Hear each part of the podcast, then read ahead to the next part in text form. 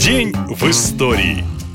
14 октября 1804 года родилась женщина, которую звали Дарья Федоровна Фикельмон или графиня Тизенгауэн. Она ничего не изобретала, не написала какой-то роман и даже не была самой богатой или знаменитой женщиной своего времени. Но зато графиня считалась идеалом русской красоты. Кстати, именно с нее Александр Пушкин написал свою Татьяну Ларину, героиню Евгения Онегина. Помните, она была не тороплива, не холодна, не говорлива. В общем, скромная, умная и, разумеется, прекрасная, как ангел. Как же выглядела самая красивая женщина России? Она была невысокого роста, очень стройная, даже худая. Тонкая талия, бледная кожа, выразительные глаза и тонкие губы. В общем, как Ким Кардашьян, только все наоборот. Быть худой и бледной тогда было просто необходимо, чтобы иметь успех в свете. А Дарья Федоровна его имела. Долли, так звали ее друзья, была хозяйкой одного из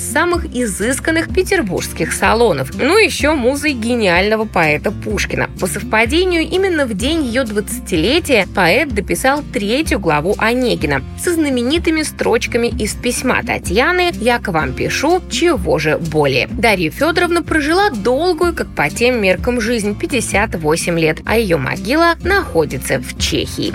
И в эту дату стоит вспомнить другое событие, не связанное с литературой, но необычное и интересное. В 2012 году знаменитый австрийский парашютист Феликс Баумгартнер 14 октября совершил прыжок из стратосферы. Проще говоря, упал прямо из космоса с одним парашютом за плечами. Но перед тем, как свалиться с небес, нужно было подняться так высоко. Как же ему это удалось? Спортсмен находился в специальной капсуле, которую прикрепили к огромному шару с гелием, то есть фактически он взлетел на воздушном шарике. Шар поднял Феликса на высоту 39 километров. Страшно даже представить, каково это оказаться так высоко. А Феликс не только бесстрашно поднимался вверх, но достигнув нужной высоты, открыл капсулу и прыгнул прямиком в историю. В свободном падении он развил скорость в 1342 км в час и преодолел звуковой барьер, благодаря чему стал самым быстрым человеком человеком на Земле и за ее пределами. На высоте в полтора километра Баумгартнер успешно раскрыл парашют. Его подъем занял 2 часа 16 минут, а вот триумфальное возвращение на Землю всего каких-то 10 минут. На этом все. Больше необычной истории в следующем выпуске. Пока!